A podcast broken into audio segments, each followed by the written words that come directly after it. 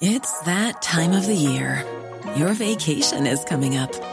You can already hear the beach waves, feel the warm breeze, relax, and think about work. You really, really want it all to work out while you're away. Monday.com gives you and the team that peace of mind. When all work is on one platform and everyone's in sync, things just flow wherever you are. Tap the banner to go to Monday.com.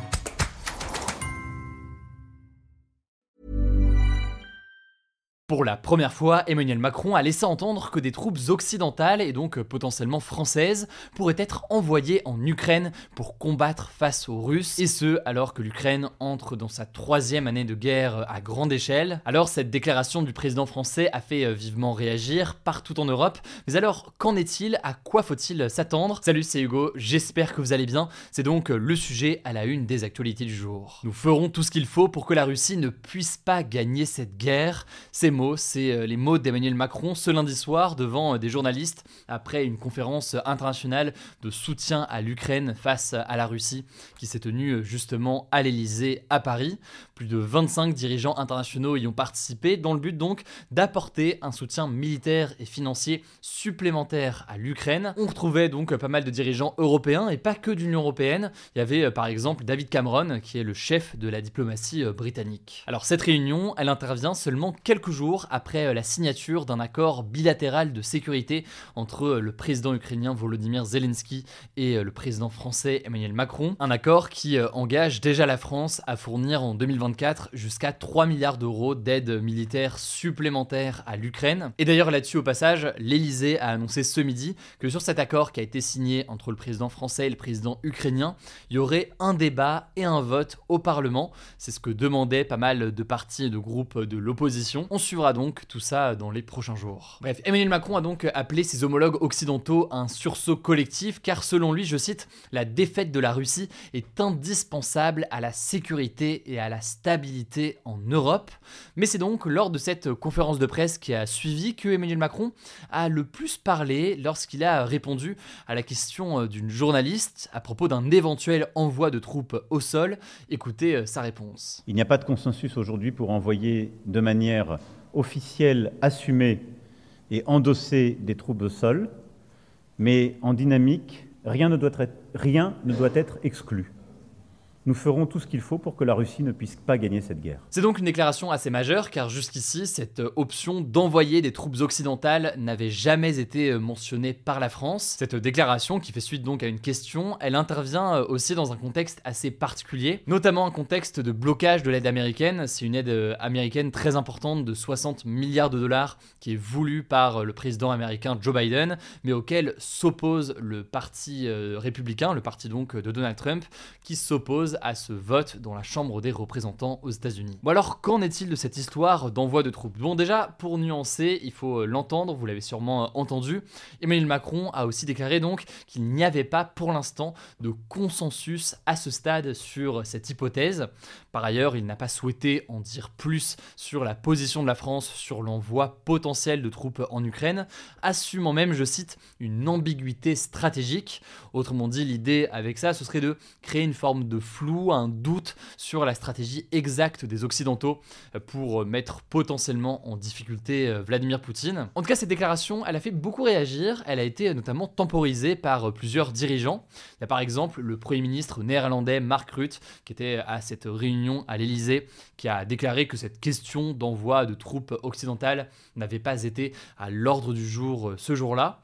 Par ailleurs, de la même façon, le Premier ministre suédois Ulf Kristersson a déclaré que l'envoi de troupes en Ukraine n'était, je cite, pour l'instant pas d'actualité et que de toute façon, il n'y avait pas de demande côté ukrainien pour avoir des troupes occidentales au sol aux côtés donc de l'armée ukrainienne. Et enfin, on peut noter que ces déclarations rejoignent les déclarations du chancelier allemand Olaf Scholz ou encore de l'OTAN qui nie tout projet de troupes directement sur le sol ukrainien. Et vous l'imaginez tout de même, au-delà de toutes ces nuances et de ces réserves, cette déclaration d'Emmanuel Macron, elle pose question en quoi pourrait euh, précisément consister un tel envoi de troupes euh, en Ukraine?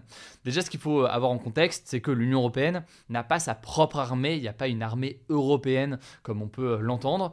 Donc si ça devait se faire, ce serait plutôt une mission spécifique regroupant par exemple plusieurs armées nationales. Ensuite, selon le général Jérôme Pélissandri, directeur de la revue Défense nationale et interrogé par le média La Dépêche dans un article que je vous mets en description, il pourrait s'agir potentiellement d'un appui du renseignement français qui permettrait donc aux forces ukrainiennes de se défendre davantage, mais sans que ce soit donc forcément des soldats à proprement parler, ou en tout cas comme on peut l'imaginer euh, collectivement. De son côté, le ministre des Affaires étrangères français, Stéphane Séjourné, a précisé ce mardi qu'il fallait que la France envisage de nouvelles actions de soutien à l'Ukraine, comme du déminage, du cyber, donc des enjeux de cybersécurité, ou encore la production d'armes directement sur place en Ukraine, des actions qui pourraient nécessiter selon lui une présence sur le territoire ukrainien sans franchir, je cite, le seuil de belligérance, donc sans participer directement au combat. C'est l'un des éléments centraux là sur le débat, la question de savoir à partir de quel moment est-ce que les Occidentaux sont eux-mêmes en quelque sorte en guerre contre la Russie, alors que les livraisons d'armes et les aides sont déjà importantes, et que sans elles, l'armée ukrainienne ne pourrait pas faire face à l'armée russe. Alors une fois qu'on a dit ça, qu'est-ce qui pousse les Occidentaux à s'engager autant euh, dans cette guerre en Ukraine? Alors il y a plusieurs raisons, et tout cela fait évidemment euh, débat, mais dans les arguments qui sont souvent euh, poussés. La première raison, c'est le fait que l'Ukraine est située à la frontière de l'Europe, et donc son invasion par la Russie a soulevé des inquiétudes des Européens concernant euh, la sécurité et la stabilité de euh, la région. En soutenant euh, l'Ukraine, les pays occidentaux souhaitent donc dissuader d'autres agressions potentielles de la Russie sur d'autres territoires. D'ailleurs, Emmanuel Macron l'a évoqué ce lundi soir, selon lui, les pays frontaliers avec la Russie, comme la Finlande, l'Estonie ou encore la Lettonie, font selon lui face à une menace d'attaque. La deuxième chose très rapidement, c'est que beaucoup de gouvernements occidentaux estiment être lié à l'Ukraine par des valeurs communes. Et donc soutenir l'Ukraine en quelque sorte, ce sera un moyen de soutenir certaines valeurs contre la Russie. Enfin, troisième raison, euh, notamment pour les États-Unis, il y a un enjeu d'influence dans la région à l'échelle européenne. Aujourd'hui, via notamment l'organisation militaire qu'est l'OTAN, beaucoup de pays européens sont très liés aux États-Unis. Il y a du coup aussi, bien évidemment, un enjeu d'influence pour les Américains face à la Russie sur ce territoire européen. En tout cas, ce qui est sûr, c'est que ces mots du président de la République ont fait beaucoup réagir, y compris euh, en France. Globalement, euh, les élus euh, de son camp ont forcément appuyé ses propos. En face, le leader de la France Insoumise, Jean-Luc Mélenchon, a jugé irresponsable la déclaration d'Emmanuel Macron. Selon lui, en faisant cela, la France deviendrait belligérante et donc ferait partie de cette guerre. Même chose pour la chef du groupe Rassemblement national à l'Assemblée nationale, Marine Le Pen, qui a déclaré sur X qu'Emmanuel Macron jouait au chef de guerre. En gros, selon eux, ces mots peuvent être perçus comme une menace par Vladimir Poutine.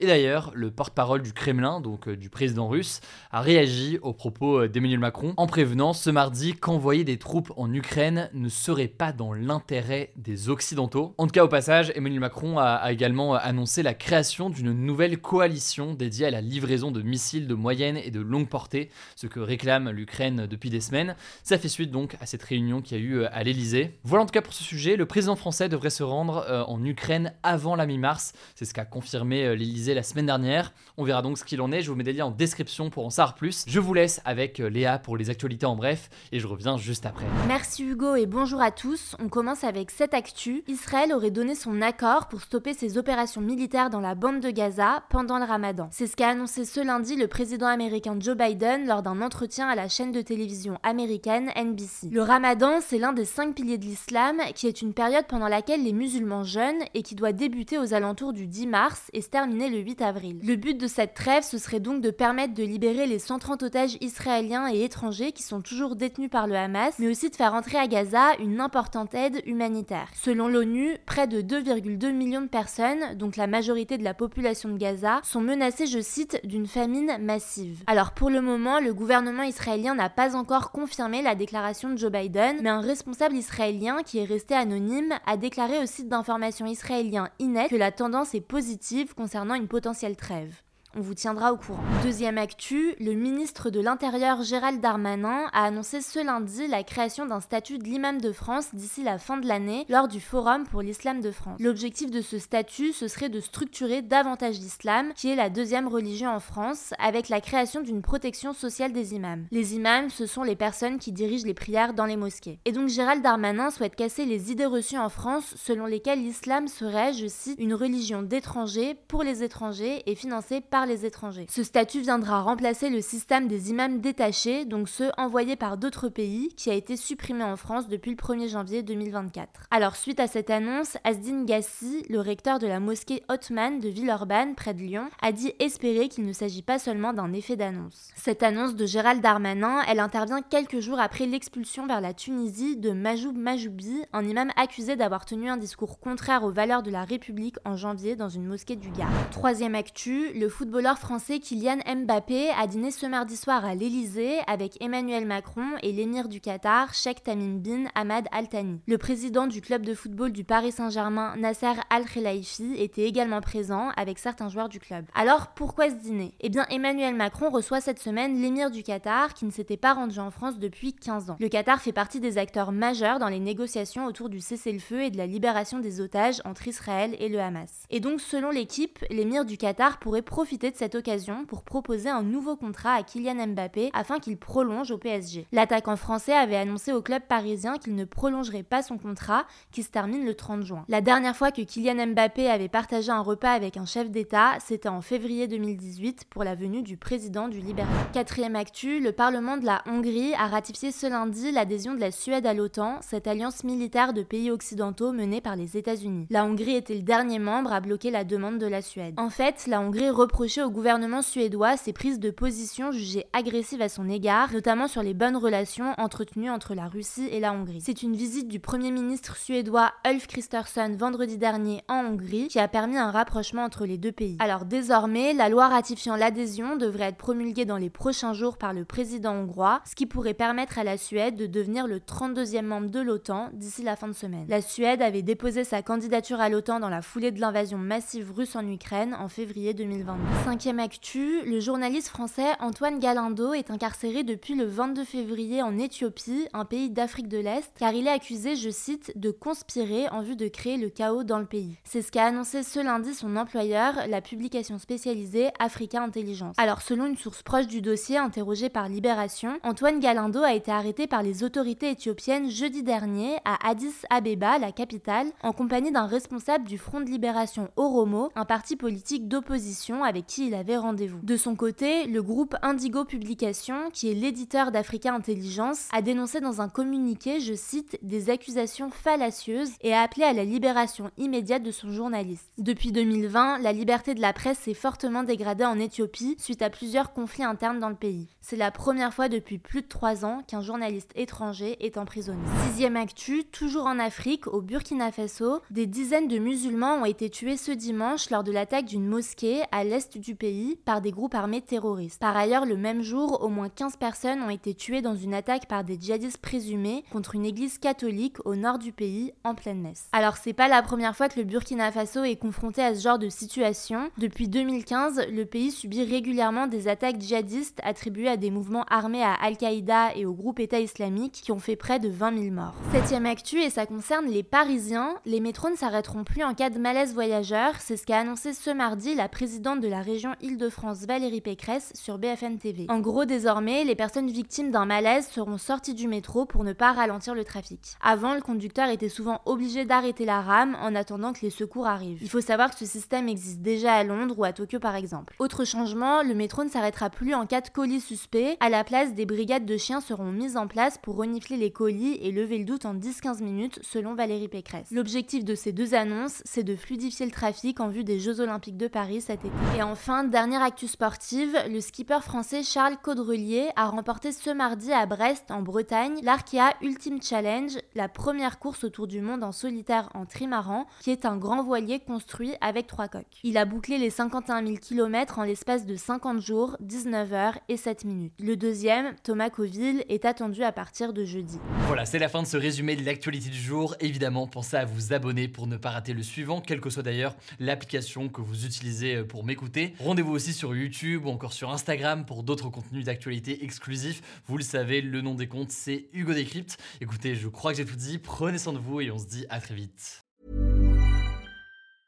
Mom deserves the best, and there's no better place to shop for Mother's Day than Whole Foods Market. They're your destination for unbeatable savings, from premium gifts to show-stopping flowers and irresistible desserts. Start by saving 33% with Prime on all body care and candles. Then get a 15-stem bunch of tulips for just $9.99 each with Prime. Round out Mom's menu with festive rosé, irresistible berry chantilly cake, and more special treats. Come celebrate Mother's Day at Whole Foods Market.